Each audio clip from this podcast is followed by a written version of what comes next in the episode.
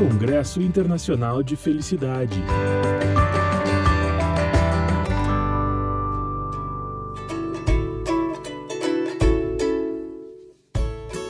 Olá, eu sou Gustavo Arnes, idealizador do Congresso Internacional de Felicidade. Esse é o nosso podcast.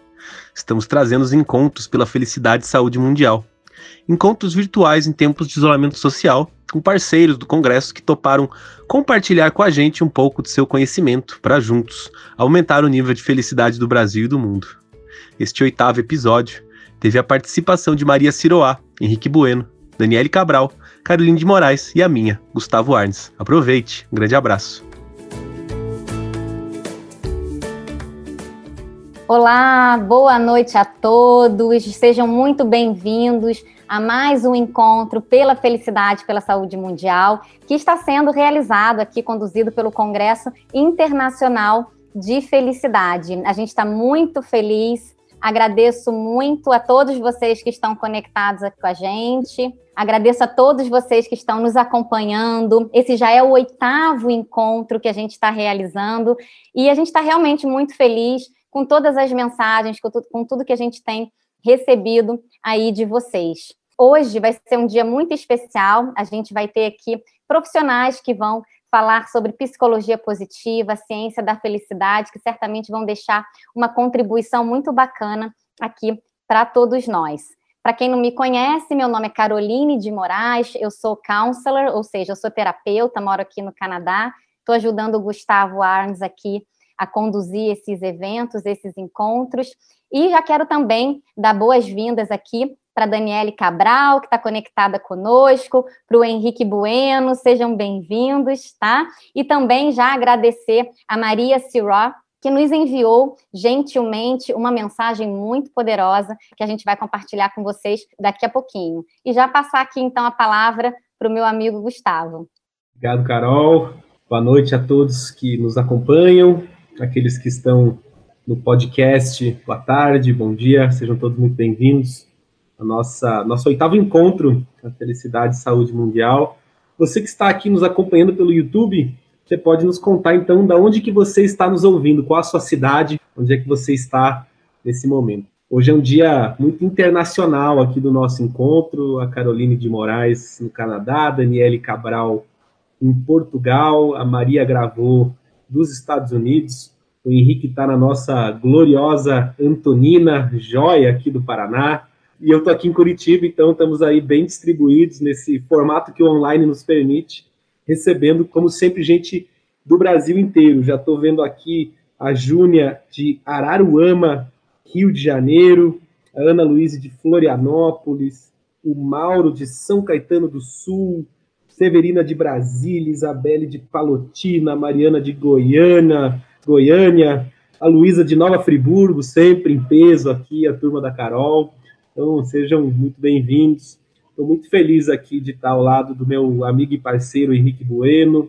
É, tantos projetos já navegamos juntos e tantos outros ainda, se Deus quiser, a navegar.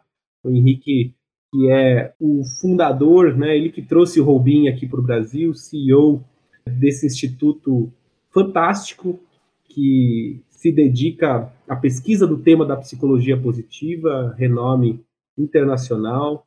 Daniele Cabral também, amiga querida, de algumas parcerias e outras aí que seguem avançando, uma grande estudiosa do tema da psicologia positiva, tem o seu master pela Universidade de Lisboa. Tenho certeza que os dois e a Maria vão trazer aí conhecimentos incríveis dessa linha muito interessante, uma linha que eu gosto muito também, também professor de psicologia positiva, mas hoje deixo a palavra aí com os meus queridos amigos. A Maria gravou um vídeo para nós a Maria que teve no último Congresso Internacional de Felicidade aqui conosco, fazendo um grande fechamento do nosso evento e dispensa também apresentações. Ela é uma das maiores assumidades globais quando a gente fala de psicologia positiva. E como sempre, muito feliz de estar aqui ao lado da minha grande amiga, companheiríssima de jornada, Caroline de Moraes, counselor no Canadá, cofundadora do Centro de Estudos de Felicidade em Vancouver, e aí a gente vem explorando também bastante o tema da felicidade. Carol, muito obrigado. Estamos aí com a Patrícia Barros, de Santana do Livramento, Rio Grande do Sul. Marina Rebouças Monteiro de Fortaleza, a Marilena, minha mãe, também sempre me acompanha. Mãe, grande beijo para você. Curitiba, muito bem, minha mãe está em casa, isolada, aí já vão fazer 120 dias. Coragem, mãe. Uh, Marília de Marques, uh, Belo Horizonte, Rosângela de Campo Largo, aqui pertinho, Maria Bandeira de São Luís, Simone de Blumenau, estamos aí pelo Brasil inteiro. Maravilha, gente. Vamos lá. Congresso Internacional de Felicidade. Que maravilha! E já aproveitando o gancho, então, eu quero mandar um beijo para minha avó Leda, que também acompanha a gente, que está em quarentena na fazenda da minha família, junto com a Luísa, que você viu ali, Gabriela, Ana. Vovó Cláudia. Leda, um super beijo para a senhora, saudades da fazenda. Isso, Gustavo, estava na hora, é o oitavo encontro, e tinha que chegar o momento da gente falar dela, né? Com certeza, né? Justíssimo. Muito bom, que bom que vocês estão conectados conosco hoje. E vocês sabem que eu recebi no meu Instagram uma pergunta muito interessante, porque não é uma pergunta comum que das pessoas se fazerem, né? Ou fazerem para mim, pelo menos. E eu queria deixar essa reflexão para vocês. Uma pessoa me perguntou assim: o que, que era, na minha opinião, né? Autenticidade e como que a gente poderia fazer para ser mais autêntico, né? Eu não sei se eu havia já parado para pensar nisso e achei muito interessante a pergunta. Então, quero deixar essa reflexão para vocês que estão aqui conectados conosco ao vivo, pelo chat. É, se você fosse dar é, uma nota para o teu nível de autenticidade de 0 a 10, que nota que você daria? E vamos lembrar um pouquinho do que, que é isso, né? Autenticidade, você ser você mesmo. Tem uma pesquisadora que eu admiro muito, ela é muito conhecida no mundo, o nome dela é Brené Brown, e ela define autenticidade da seguinte maneira: Autenticidade é uma coleção de escolhas que temos que fazer todos os dias. É sobre escolher ser e se mostrar real. A escolha de ser honesto, a escolha de deixar nosso verdadeiro eu ser visto. E olha, parece tão simples, mas como é difícil isso, né? Porque na verdade muitos de nós têm medo de julgamento, de crítica, e muitas vezes a gente acaba se afastando dessa nossa verdadeira essência e se moldando aquilo para a gente agradar a sociedade ou para a gente se adaptar a algumas situações. E aí, a pergunta que eu quero deixar para vocês, então, quem puder colocar no chat, por gentileza, faça isso para contribuir um pouco aqui com a gente, é, é o seguinte: dá para ser feliz sem ser autêntico? Qual que é a tua opinião? Sim ou não? E por quê? Se dá para ser feliz sem ser autêntico. E falando então sobre felicidade, temos dois profissionais aqui da ciência da felicidade, psicologia positiva, conectados conosco. E eu já quero começar então passando a palavra, chamando aqui a Daniele Cabral. A Daniela atua mais de 20 anos em recursos humanos, com treinamento, desenvolvimento e gestão de desempenho. Tem graduação, olha que interessante, em engenharia e é master em psicologia positiva pela Universidade de Lisboa, de onde ela está agora transmitindo, que é Portugal, né? Já tem uma trajetória de sete anos trabalhando nesse tema e ela é chamada de a engenheira da felicidade. Olha, Daniela, eu achei isso muito bacana, muito interessante. Obrigada por aceitar o nosso convite e nos conta mais, então, o que, que é isso, né? Como é que você se tornou essa engenheira da felicidade? Então, boa noite. Quero agradecer o Gustavo o convite, quero agradecer estar aqui compartilhando contigo, Caroline, que a gente né, já conversou um pouquinho, o Henrique também, quero ter o prazer depois de conhecer um pouco mais. É, então, é, uma, essa semana eu, eu falei para uma empresa, né, uma grande empresa, e ela disse: Você é corajosa, né? Eu acho que eu sou autêntica, porque eu sou engenheira, né? Aí eu disse: Engenheira da felicidade, por quê? Eu disse, não, porque a engenheira que tem dentro de mim, ela não saiu. Eu apenas é, fiz mais inputs e eu sinto que, é, eu até falo, né, que eu fiz uma analogia da engenharia com a psicologia positiva. Como? Para você é, poder né, trabalhar a, a tua felicidade, o teu bem-estar, a primeira coisa você tem que cuidar da sua fundação, é da tua base, né, fazendo a analogia com a casa. E essa base, né, quando ela não está boa, ela pode ser reformada, revista e tal. As paredes vão te proteger também, como o telhado. E muitas vezes você não tem, você não tem, né, controle sobre os ventos, as chuvas, as intempéries.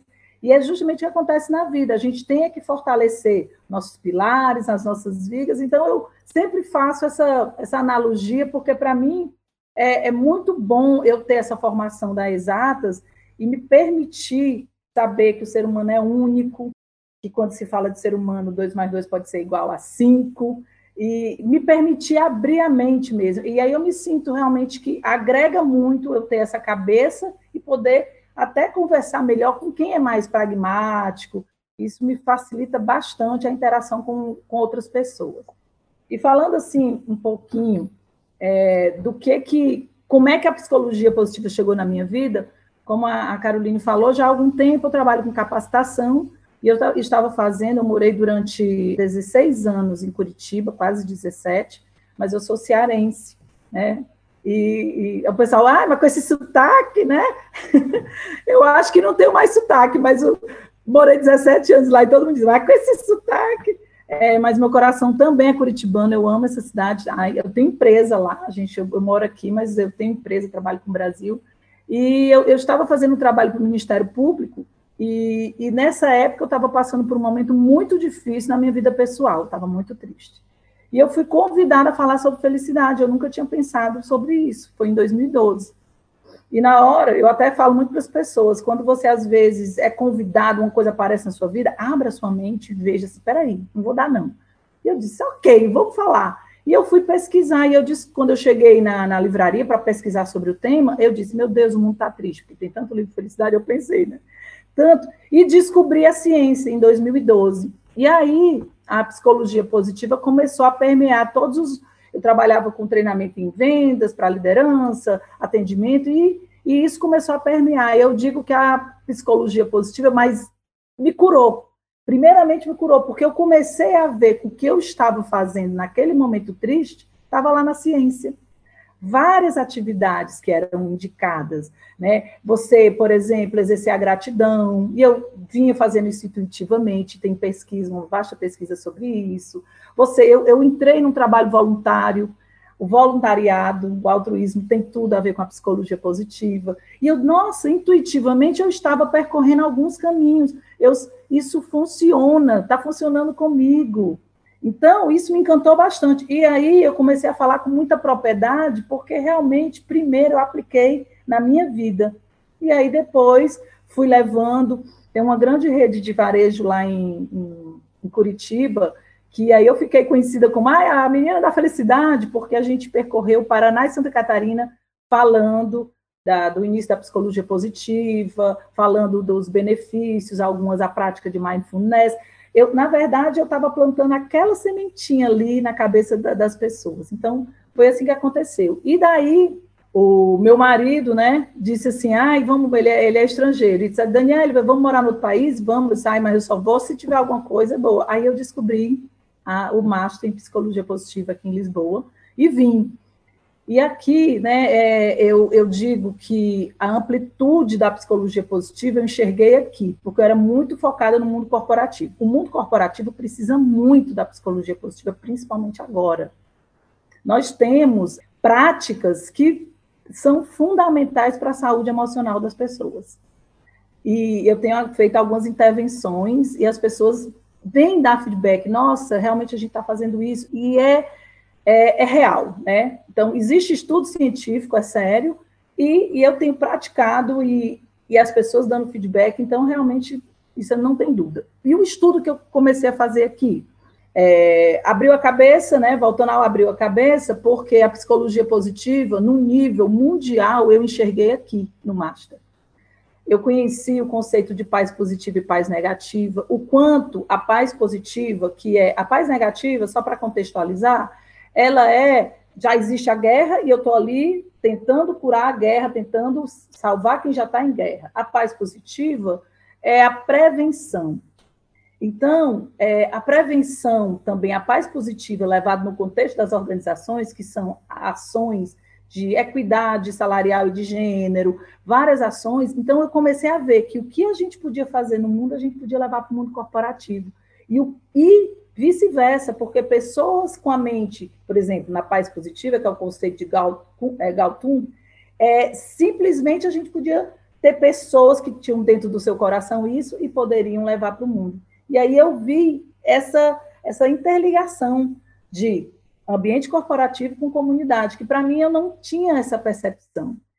Aí nós começamos a nossa, né, todo o conhecimento, o curso aqui é muito maravilhoso, eu tenho uma, uma coordenadora, Helena Marujo, e o professor Luiz Miguel, eles dois, que são assim, inspiradores. Né? Eu até estava falando para a Carolina, que um dia estava falando, quem você admira, quem você admira? O pessoal Gandhi, não sei quem eu. Eu admiro meus coordenadores, são pessoas que praticam a psicologia, são psicologia positiva, não são só do discurso. E aí, né, inspirado por isso, e também com um colega meu chamado Júnior Miranda, nós começamos a desenvolver uma escala para analisar, porque eu comecei, a gente começou a pensar, tá bom, onde é que a gente começa? Ah, é no indivíduo? Não, é no coletivo? Onde é que a gente começa é, a desenvolver é, práticas? E aí a gente começou a discutir que o ambiente importava muito, principalmente o ambiente corporativo e que o ambiente corporativo adoece as pessoas. Isso eu sei, vivi isso, adoece. Então, se, a gente tem um ambiente saudável, a gente vai ajudar as pessoas. Mas, ok, as pessoas podem curar o ambiente. Então, a gente começou a discutir, tá, onde é que começa? E aí, nós, foi o meu trabalho final, né? E, e eu, aí eu criei uma escala como engenheira, né? Eu tenho uma empresa que tem um software, então eu criei uma escala baseada em escalas validadas. A gente validou a escala para a nossa professora. E essa escala é, pega o PERMA, que é um conceito do Martin Seligman, pega a, um pouco do FIB, e também a gente pega é, é, análise no ambiente, como é focado no ambiente corporativo, a gente analisa cultura organizacional, práticas organizacionais e liderança. E aí, é, por que, que a gente vai fazer isso? Porque nós acreditamos que a gente tem que cuidar das três esferas paralelamente. Nós temos que cuidar do indivíduo, mas temos que estar preocupado com o coletivo e temos que ter um ambiente saudável, porque um pode ser suporte para o outro. Inicialmente, nós até chamamos o projeto de é, Felicidade Sustentável no Trabalho, porque a gente acredita na importância dessa sustentabilidade. Então, o trabalho é, é, é, é ficou com esse nome. A gente, comercialmente, a gente ainda está vendo. Mas o que é importante disso tudo é aplicar uma escala frequentemente para medir isso e cuidar com intervenções para o indivíduo, para o coletivo e para o ambiente. E lá, o que coroou assim, muito bem o meu trabalho foi uma, uma leitura poética que eu fiz e que tem a ver com a natureza. Eu gosto muito de Leonardo da Vinci. Ele diz que tudo a gente pode olhar para a natureza e encontrar respostas, né? E, e, aí eu peguei um livro, até deixei separado aqui. Eu peguei esse livro aqui, que eu não eu confesso para vocês que eu não sabia que era um livro. Eu vi o filme na sessão da tarde, O Jardim Secreto. Esse filme, ele é para mim um exemplo do nosso da nosso estudo da felicidade sustentável das três esferas. E ele ocorre na época de uma pandemia de cólera. A menina perde os pais e vai morar. Ela é amarga, ela é infeliz, e ela vai morar com um tio que também é amargo e infeliz, porque perdeu a esposa, sabe assim? E muito dinheiro. Ele mora numa casa que tem mais de 100 quartos e não sei o quê. E essa menina começa a interagir com os empregados da, da, da, da, da mansão. E aí ela, aí come, no livro eu comecei a grifar assim, aqui foi a primeira interação, relação positiva que aí transformou a menina. Aí aqui, aí nisso, eles descobrem o tal do jardim. Não, quando eu falo, fica até arrepiada, juro para vocês. Esse jardim, que para mim é o ambiente, transformou todos os personagens. Com as quatro estações. E aí eu fiz toda a analogia. O jardineiro é o líder, as práticas organizacionais era tudo que ele ensinava. E, e aí no meu trabalho eu saí recortando os trechos onde eu enxergava o PERMA, o FIB, a escala, e aí eu tinha uma crença que começava no indivíduo. Hoje, confesso para vocês, a gente vai medir, medir, medir, medir, mas a minha intuição e o meu sentimento é que os três, e a gente pode ser transformado sim pelo ambiente. Podemos. É. Então, então a gente tem que cuidar dos três, que um dá suporte ao outro. Aconteceu também, meu tempo está terminando, mas aconteceu também uma coisa muito linda que tem a ver com humanidade, altruísmo. O Júnior, meu amigo, ele teve uma ideia, a partir de uma ideia que ele viu da Andréia, que é uma, uma pessoa que também tem nome no, Brasil, Psicologia Positiva, Andréa Pérez. Ele viu uma iniciativa dela, conversou com a Helena, e a gente começou um movimento mundial O Henrique até está no movimento, né? O Gustavo também. e eu, eu, quero aproveitar esse espaçozinho, assim, que a gente já está com doação. Você doa um valor, 100% vai para seis instituições de caridade no mundo, é um movimento mundial, e várias pessoas doaram o seu conhecimento para ajudar também, ser instrumento para a saúde mental. E aí eu vi isso, né? O comunitário, o mundo. Né? Então, assim, aí até divulgar, né? É, HJH global.org, né? Não é nada, não é só para as pessoas saberem que dá para você se unir e transformar o ambiente. Era isso que eu tinha para falar para vocês, né? Cuidem das três esferas: individual, coletiva e o ambiente em qual vocês estão inseridos. Obrigada, Daniele. Que bacana, quanta coisa legal que você trouxe, né? E dá para sentir quando você vai falando sobre o tema, a sua paixão, a sua energia. É. Obrigada. Gustavo, você viu que legal? Tem pergunta para ela lá no, no chat. Dani, foi lindo. Obrigado por compartilhar. Tem bastante gente comentando aqui no chat, realmente. É, depois, Carol, a gente podia colocar na descrição do vídeo o link que a Dani passou para o pessoal poder conhecer o projeto, assim como também as redes é, pessoais de cada um. E eu, eu, queria comentar com o pessoal aqui que está nos acompanhando. A Dani falou sobre esses três esferas, né? A esfera do ambiente é super interessante, mesmo como ela trouxe o livro. Eu queria que vocês comentassem aqui conosco é, quais ambientes que modificam o seu humor, mais especificamente, que ambientes você sente que te traz um pouco mais de felicidade, para a gente ver o que, que a turma responde por aqui. Nós já passamos aí de mais de 100 pessoas acompanhando a nossa live, o número não para de subir.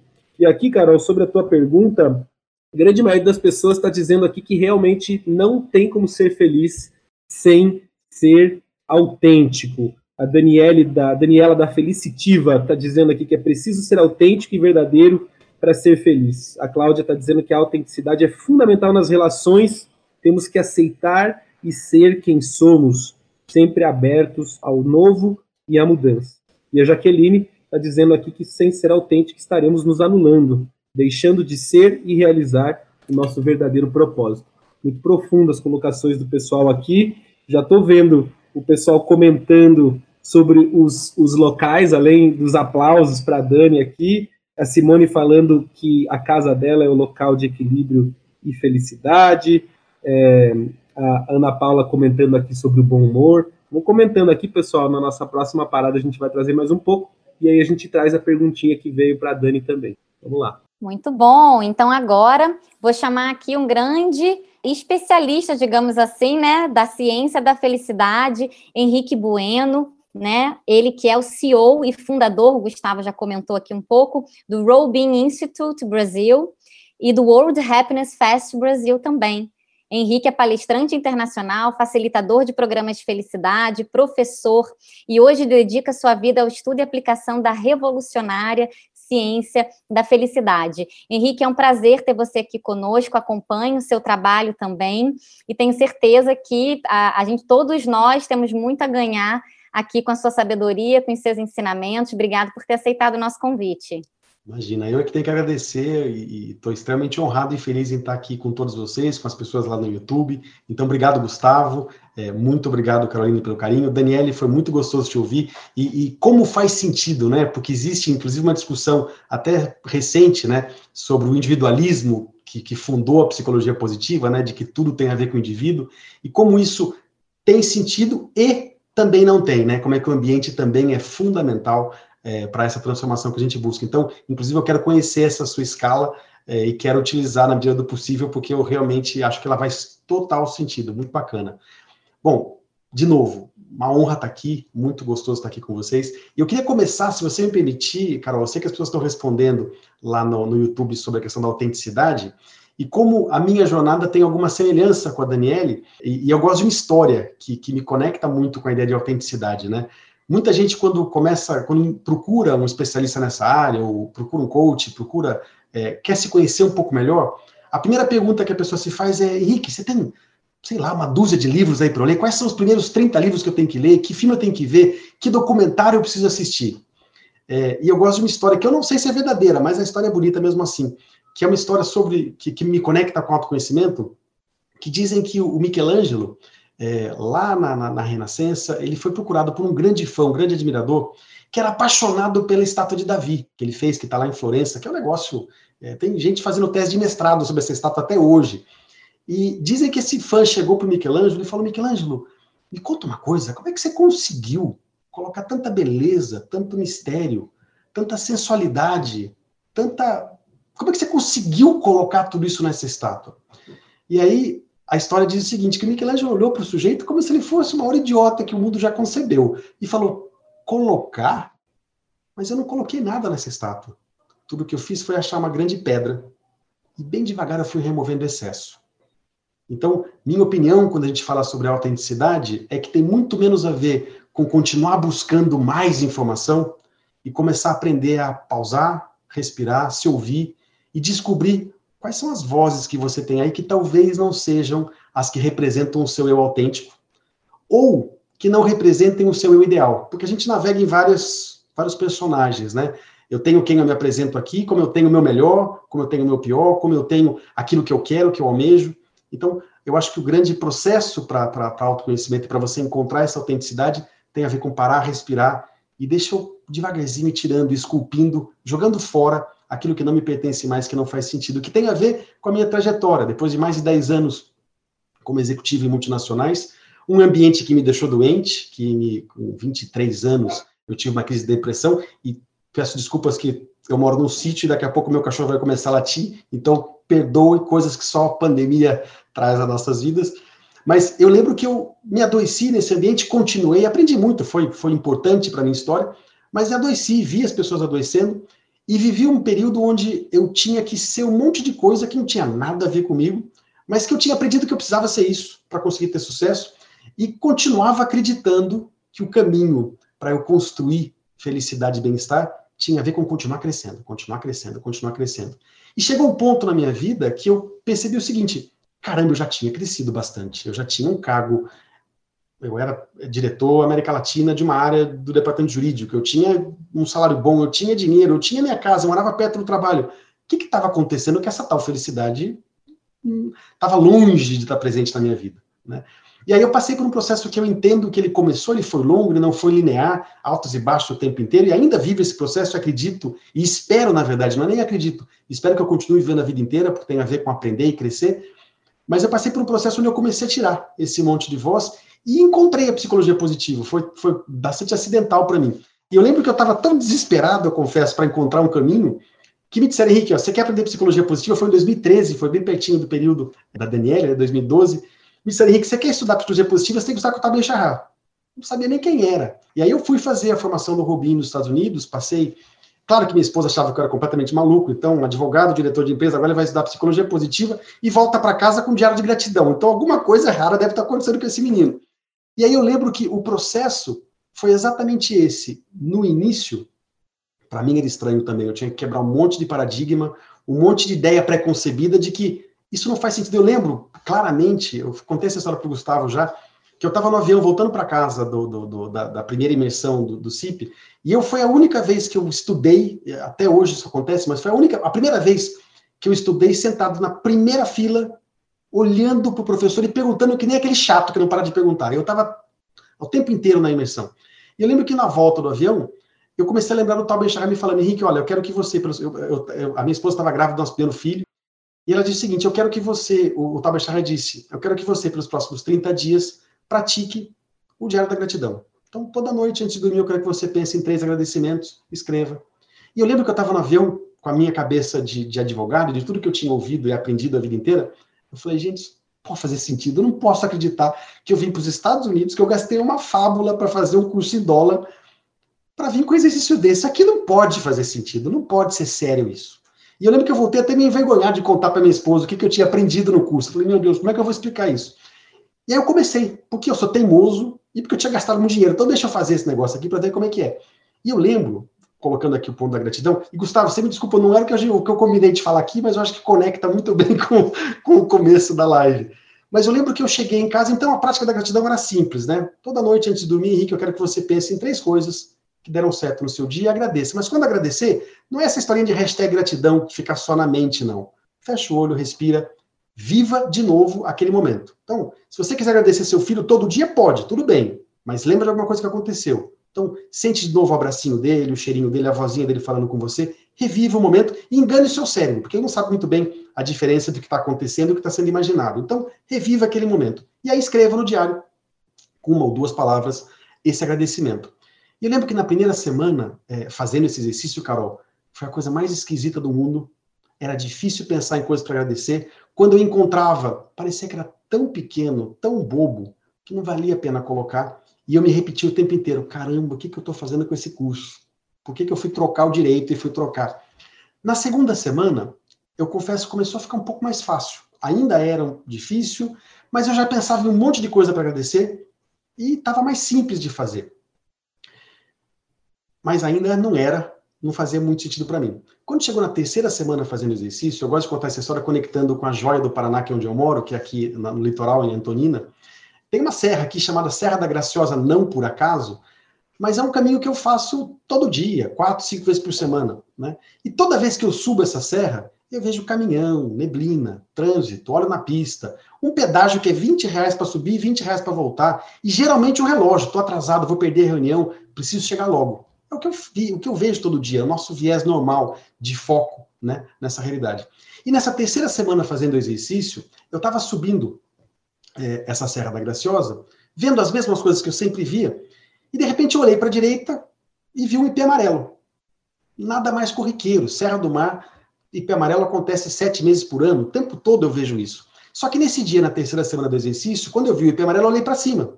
E eu vi a, a maior região contínua de Mata Atlântica do Brasil coberta, repleta de IP amarelo.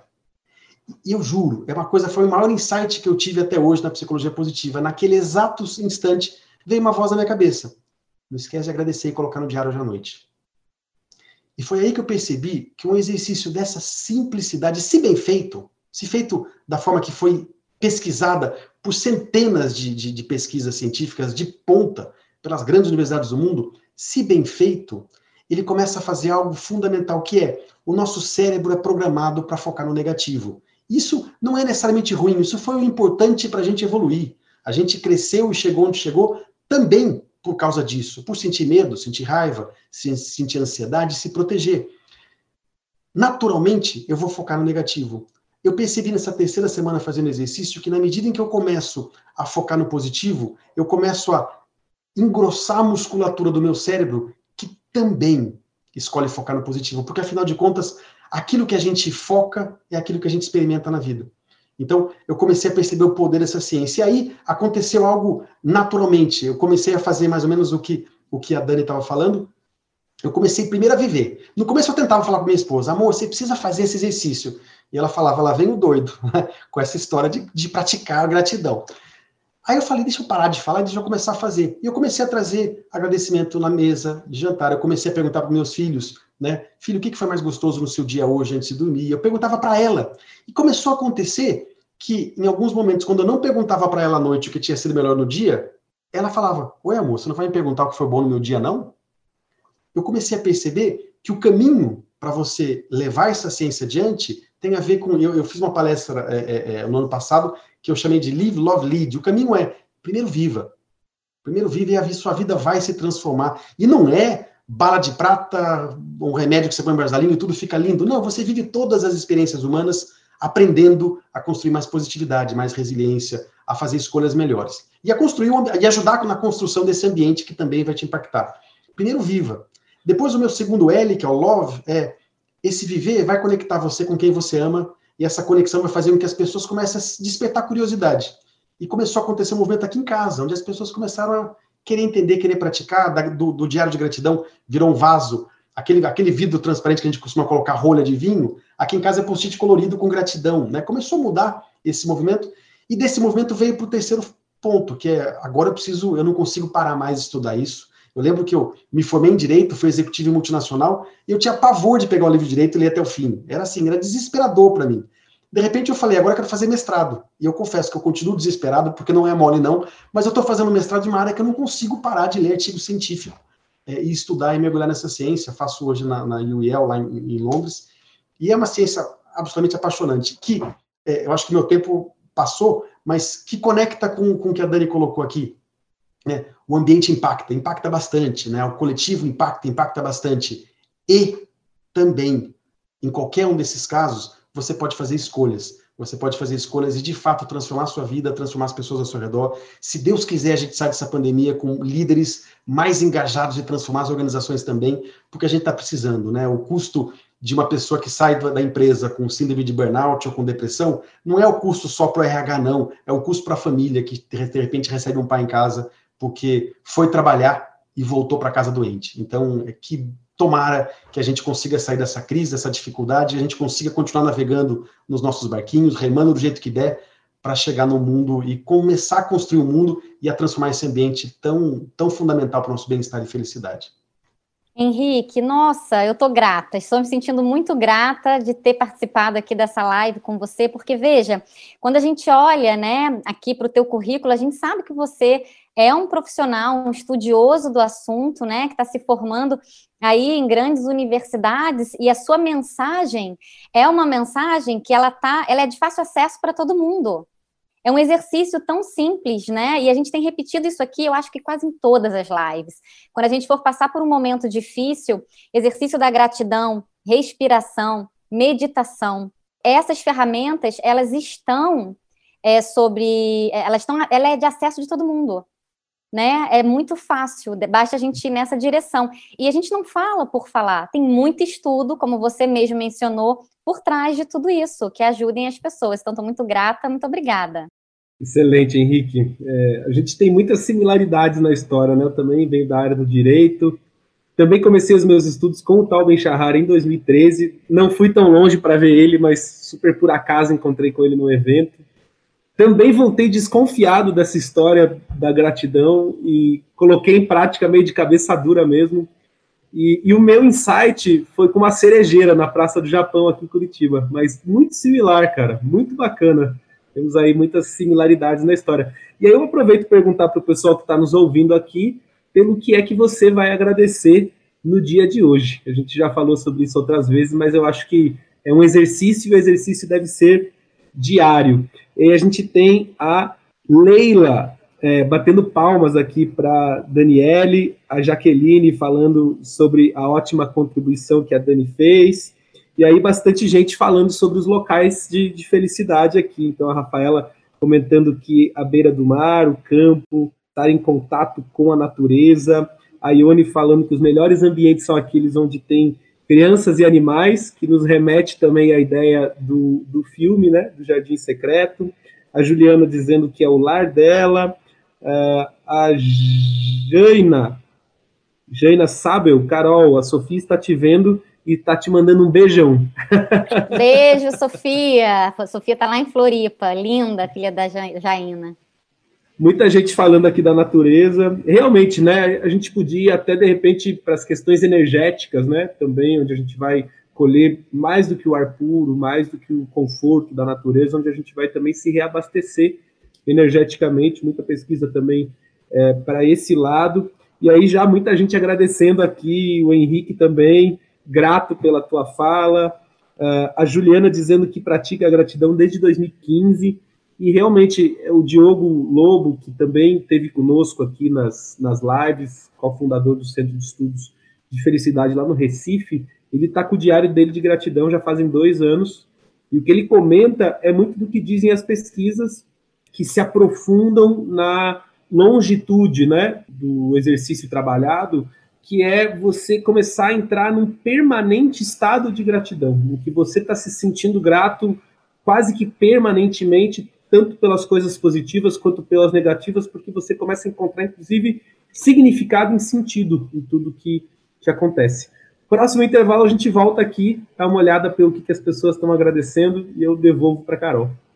Tá certo. Só, só um comentário, tá? Sobre essas coisas, é, sobre o ambiente, né, que te traz felicidade. Eu vi ali que minha mãe respondeu família, e eu tô com tanta saudade dela, que eu tô aqui nesse Canadá tão longe, então só queria mandar um beijo para ela, porque esse ambiente de família, para quem tá sozinho, isolado no social, realmente faz diferença, né?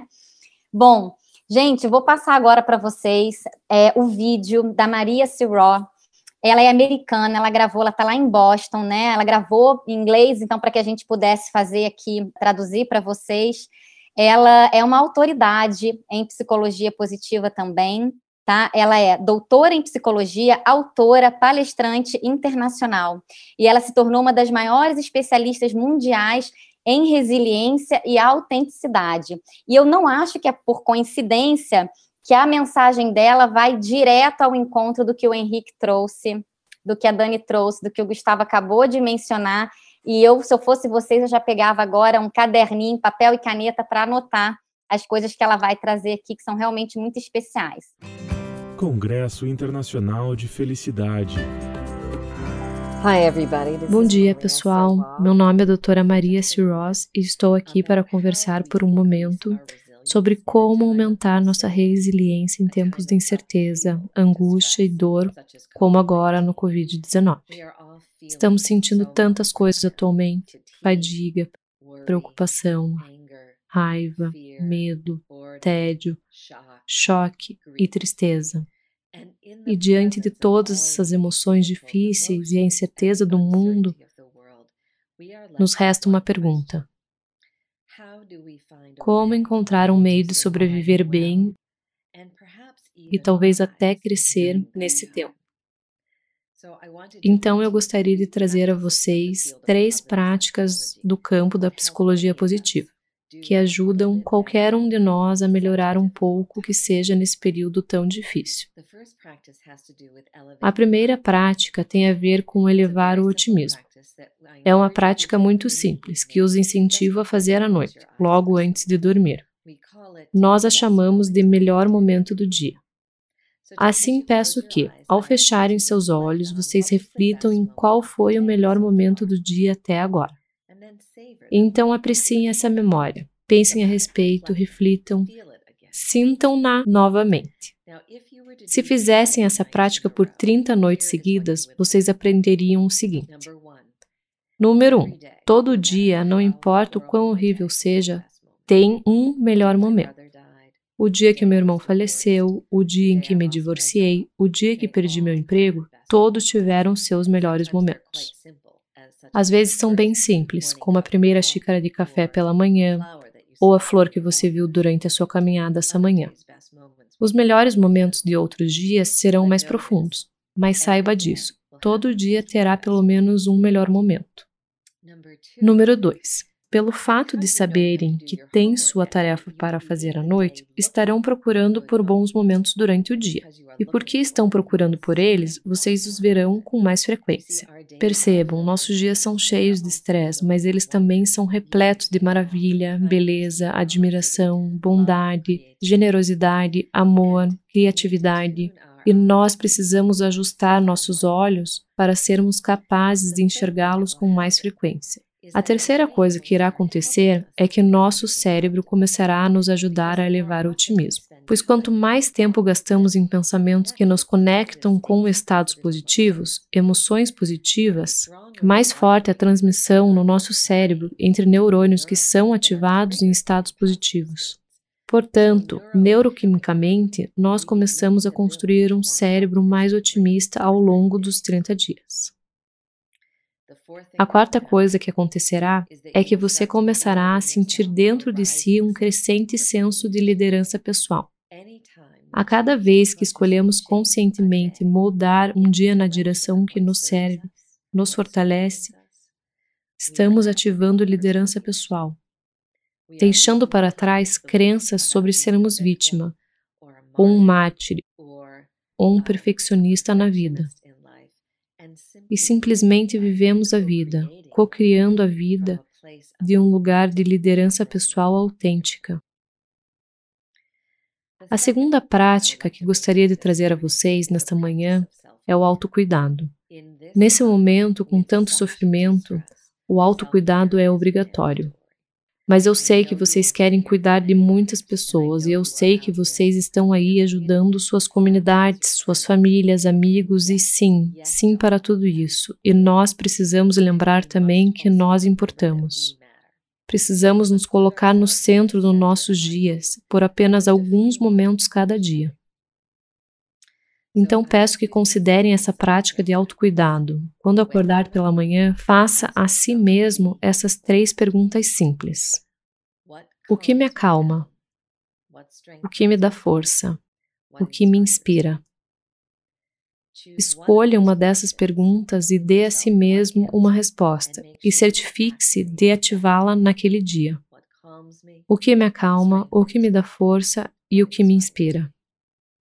Todos os dias temos a oportunidade de moldar o dia em uma direção que constrói nossa resiliência. Parece ser uma forma simples de autocuidado, e é. E é importante mantermos as fórmulas simples no momento, pois quando há uma quantidade avassaladora de estímulo e de informação e dor vindo em nosso caminho, só o que podemos fazer é manter as coisas simples e claras. Isso é o que os engenheiros e cientistas nas nossas vidas sabem muito bem. Quando um problema é enorme, complexo e exaustivo, seja direto e simples. A prática das três perguntas não apenas continuará a promover um cérebro mais otimista, mas criará um sentimento consideravelmente mais elevado de satisfação em seus dias. E sabemos o quanto precisamos disso agora. Todos nós precisamos sentir que o dia é um dia que vale a pena ser vivido. O autocuidado nos ajuda nisso. A terceira prática que gostaria de convidá-los a fazer é de separar um tempo, talvez ao longo do final de semana, e pensar sobre a sua vida em sua totalidade.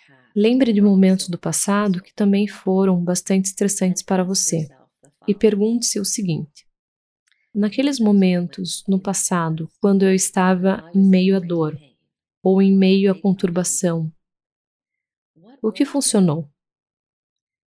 Como eu cresci? O que me ajudou a crescer? E o que eu posso aprender daquela época que pode me ajudar agora? Nós chamamos isso de garimpando o passado pelo ouro. Quando usamos o passado para informar o presente, precisamos ter certeza que estamos olhando para o passado através das lentes da positividade. Não queremos olhar para trás e lembrar de todos os nossos erros. Afinal de contas, nós cometemos, somos humanos. Preferivelmente, queremos olhar para o passado como um auxílio para sabermos como lidar com o momento. Porque vejam, há partes de nós que verdadeiramente mostram o melhor de nós e elas tendem a ser ativadas nos piores momentos. Então, use o passado para informar o presente. Estas três práticas simples, melhor momento do dia, elevar o autocuidado e refletir sobre o passado para informar o presente, são peça-chave para criar uma resiliência maior. A maioria de nós é resiliente na maior parte do tempo e todos podem ganhar em redobrar suas habilidades de resiliência. Agora vamos conversar sobre o porquê por um momento. O mundo precisa que sejamos fortes, tanto quanto nós mesmos precisamos que sejamos fortes. O mundo precisa da nossa positividade, tanto quanto nós precisamos da nossa positividade pois em estados positivos somos capazes de ser criativos, colaborativos, esperançosos, curiosos, conectados.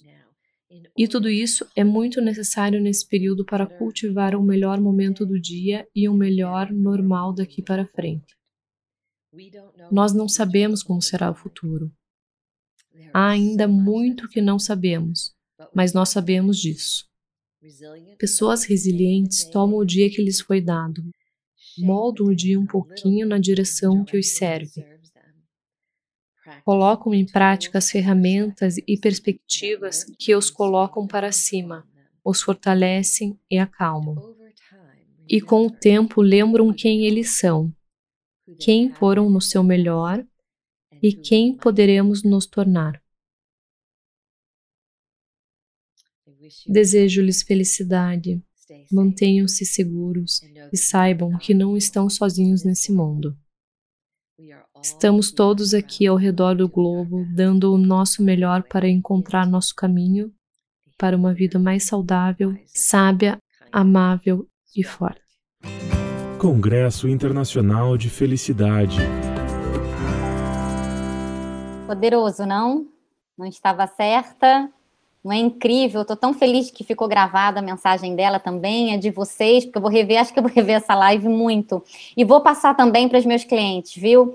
Porque as pessoas que eu atendo em psicoterapia são exa exatamente essas recomendações de self-care, de exercício da gratidão, de se conectar com você, de se cuidar de você, como isso é importante a gente encontrar o nosso equilíbrio no meio de um momento tão difícil que todos nós estamos vivenciando, não é verdade?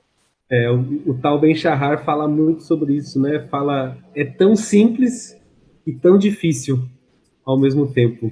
E, de certa forma, a gente está falando sobre transformações muito profundas. Não são apenas hábitos, que já são também complexos, mas transformações muito profundas em quem nós somos, realmente. E aí tem realmente muita gente agradecendo aqui ao Henrique, a live. A Juliana que comentou que tem feito diário desde 2015, se não me engano, tá corroborando aqui, dizendo que realmente é transformador e como a, a sensação de gratidão vem também pelos momentos é, ditos negativos. A Ione está aqui comentando que ela está com saudades dos congressos ao vivo aqui em Curitiba. Nós também, Ione, estamos com muita saudade desse nosso encontro, mas em breve, com certeza, é, estaremos juntos. A Jaqueline dizendo é, gratidão por mais um dia eu abrir os olhos e amanhecer numa cama quentinha. Uh, Margarete, gratidão por essa noite. Uh, a Marta dizendo né, sobre passado, presente, futuro. Enfim, muita gente comentando aqui, muito lindamente. Família da Carol mandando mais um abraço para nós. O Valeda super presente conosco. E aí eu queria aproveitar que a gente falou um pouquinho sobre essa questão né, das transformações pessoais que cada um de vocês é, passou e falamos um pouquinho sobre essas práticas. Eu queria, de repente, ouvir, é, até da Carol também, como é que são as práticas é, no dia a dia. Pergunto isso porque muito da psicologia positiva se fala, né, em teoria, mas se a gente não levar para a prática, a gente não percebe os benefícios. E uma pergunta que as pessoas sempre me fazem é essa, né? Eu começo a fazer as práticas, mas depois de um tempo eu não consigo seguir, eu tenho dificuldade em implementar. Então, que dicas vocês poderiam dar para as pessoas conseguirem persistir mais firmemente nas práticas, várias dessas que vocês trouxeram e a Maria trouxe aqui hoje? Temos algumas dicas nesse sentido, pessoal? Quero ouvir aqui o Henrique e a Dani. Se, se você me permite, eu tenho uma, uma, uma, sugestão que eu acho que é fundamental, inclusive agora, nesse momento, acho que mais do que nunca, a gente tem uma mania muito grande do nosso aprendizado que a gente só celebra e só corre atrás de metas de produtividade, metas de performance. Então, eu só sinto bem quando eu realizo alguma coisa, eu quero realizar, então eu começo uma mudança de hábito que leva tempo, que dá trabalho, é, e que você tem que fazer. A, a, mudança que você quer na sua vida não vai acontecer com uma grande transformação, ela vai acontecer com recorrência.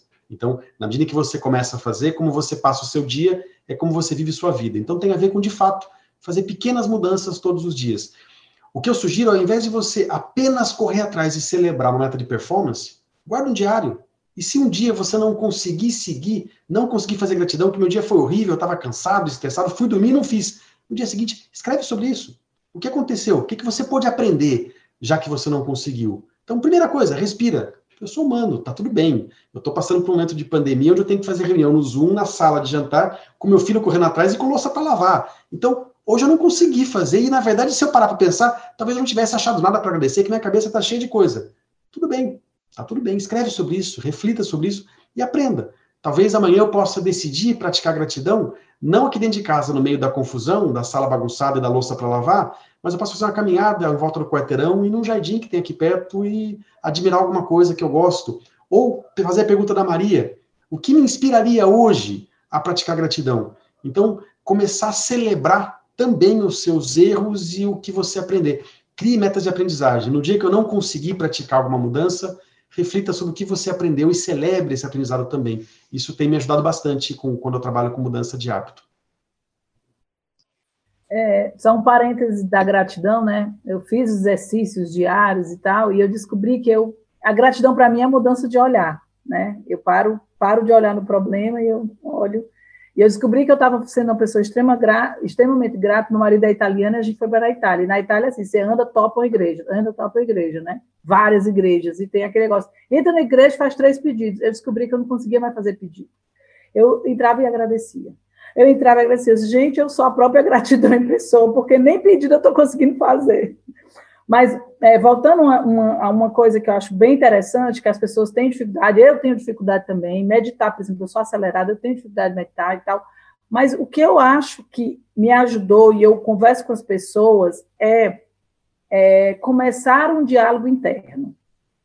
Sair do papel de vítima e começar o diálogo interno. Entrei num conflito, no lugar de acusar, diálogo interno. Por que, que eu senti isso?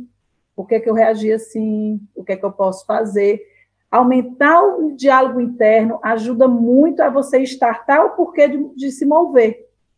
Né? Porque o primeiro para o start para a gente começar a praticar é consciência. Porque às vezes a gente tem nem consciência que está fazendo errado, que não praticou, que não. Então, e eu digo, o primeiro passo é o estado de consciência. Vai errar de novo, vai fazer o que não queria fazer, vai deixar de fazer? Vai, nós somos humanos. Mas a gente, eu brinco, eu sou amiga da matemática, a quantidade vai diminuir. A gente vai fazer mais, vai agradecer mais, vai conseguir meditar mais, mas vamos ter os dias que não vamos, né? Então, assim, estado de consciência e diálogo interno, isso ajuda muito. Maravilhoso, Dani. Obrigada pela sua contribuição. Obrigada, Henrique. Certamente essa questão do diálogo interno, junto com o escrever num diário, que é a expressão de emoção, é muito poderoso, né? Terapeuticamente, isso é uma recomendação a gente faça o seu diário, mude o seu diálogo interno, porque isso é expressar, é mover energia para você também encontrar o seu equilíbrio. É muito poderoso. Obrigada por compartilhar é, é, conosco. Essa foi uma das lives, não sei se o Gustavo sentiu a mesma coisa, mais comentadas lá no chat, né? Todo mundo falando, interagindo. A, a, o nível de interação ficou, foi bem alto, então agradeço mesmo por vocês terem aqui unido a nós para falar sobre esse tema tão importante muitos comentários mesmo, muito positivos, realmente. Antes da gente encerrar aqui, eu vou pedir para o pessoal que está gostando da interação, então, contar para a gente como é que você está se sentindo nesse momento agora do encerramento da live. E eu agradeço a Dani por estar aqui conosco, o Henrique, a Carol, a Maria também, que gentilmente aí mandou para nós o vídeo.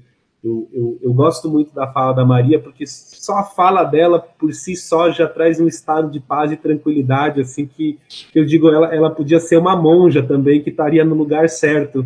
Mas aí eu lembro que espiritualidade e ciência também hoje estão conversando numa língua muito próxima, então acho que a gente vive um momento super interessante. A Juliana está aqui dizendo que a live foi incrível, o Argemiro, gratidão a Daniela, Henrique, Gustavo, Carol, Karen dos Santos dizendo que foi show, Silvânia dizendo que está saindo com muita positividade. Que bom, que bom. A ideia é sempre que a gente possa deixar mesmo nas nossas lives aqui uma mensagem positiva. Nesse momento a gente chegou aí a ter mais de 200 pessoas nos acompanhando ao vivo, os vídeos vem tendo aí 2, 3, 4 mil acessos, então o feedback está super bacana. A gente agradece a vocês que nos acompanham. Deixem aqui as suas sugestões, seus comentários, é, curtam o canal também para nos auxiliar a continuar produzindo esse conteúdo. E a gente se encontra daqui a 15 dias. Obrigado, pessoal. Uma boa noite. Boa noite. Tchau, tchau.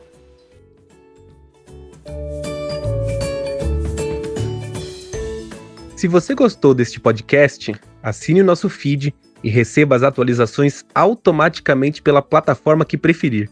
Estamos no Spotify Apple Podcasts, Google Podcasts e Deezer, entre outras. Se tem dúvidas ou sugestões, mande um e-mail para nós. Contato arroba congressodefelicidade.com.br. Um grande abraço e até a próxima. Congresso Internacional de Felicidade.